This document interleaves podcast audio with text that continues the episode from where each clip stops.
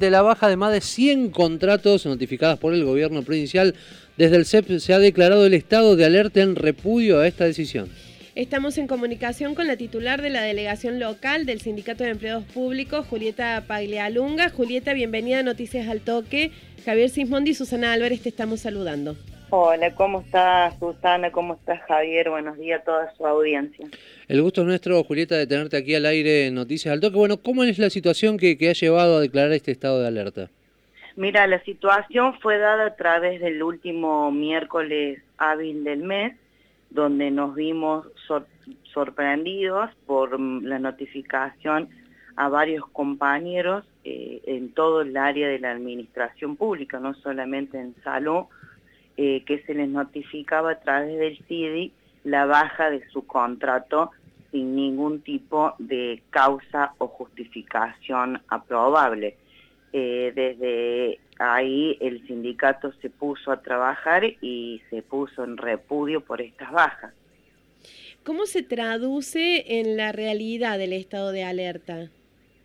Mira, se traduce en la realidad que hoy eh, con el amanecer de una segunda pandemia, de lo cual estamos viendo por, por, las noticias y, y, en el mundo de que es provocando eh, mucho más casos y mucho más contagios, eh, se dieron bajas de contratos a compañeras de salud y compañeros de salud donde se había comprometido el gobernador de no dar ninguna baja, eh, estos contratos, si bien son contratos de 90 días, que se les llaman con la figura del AR, para que la audiencia entienda, el AR son licencias anuales reglamentarias.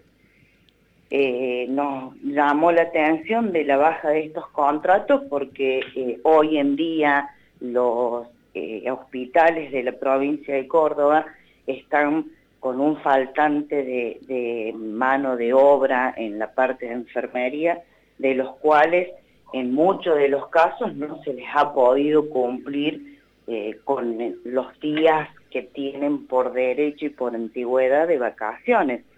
Entonces nos llamó la atención. Y más aún, no solamente los contratos en salud, sino de compañeros de la administración pública que llevan 10 años de antigüedad, Susana. Vos imaginate que una persona que lleva 10 años de antigüedad está a punto hoy en el 2021 de pasar a planta permanente por el decreto que firmó el mismo gobernador en el 2018, eh, donde decía que todo agente que lleve más de cuatro años y medio de antigüedad eh, esté en condiciones de pasta planta permanente, eh, imagínate que estos agentes eh, están en esas condiciones y eso se debe a que su legajo está limpio, porque uno de los requisitos para ese pase es tener el legajo completamente óptimo, ¿me entiendes? Entonces no vemos ningún tipo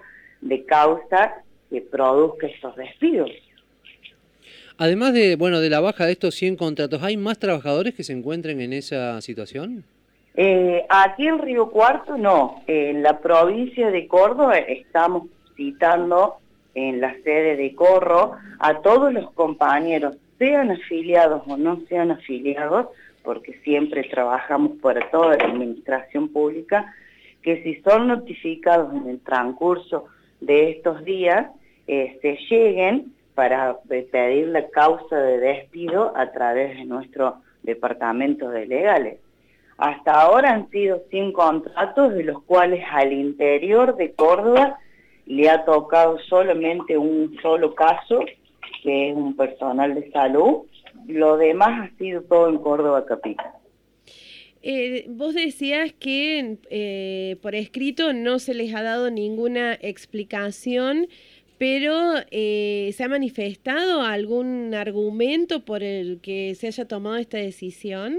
No, generalmente a partir de hace dos años y medio, tres, todo lo que es la notificación a un empleo público se hace a través del ciudadano digital. Digamos que nosotros a partir de tener el área de recursos humanos, que se le llama, ¿sí? Eh, en todas las administraciones públicas, todas las notificaciones a los agentes son a través de CIDI.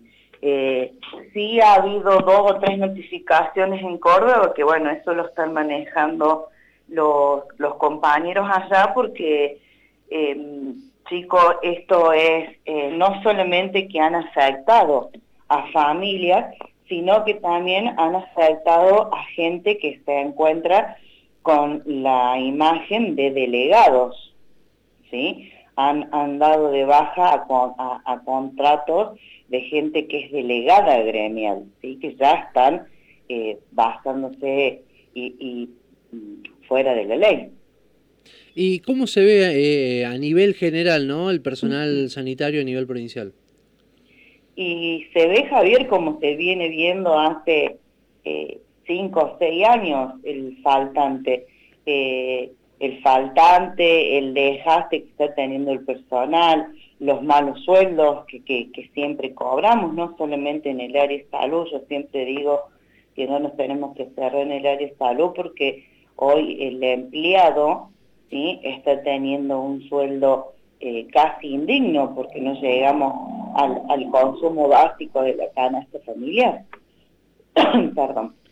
Eh, mira vos, eh, no sé si estás, debe estar enterado, tanto vos, Javier, como Susana, de lo que hoy está eh, pasando con la institución privada del cardiológico urológico, estos compañeros que no solamente están en una situación de pandemia y con una problemática, ¿me entendés? Que hoy económicamente no nos alcanza, verse tras la lucha de, no quedar sin trabajo por, por declararse en quiebra la, institución, una institución de años.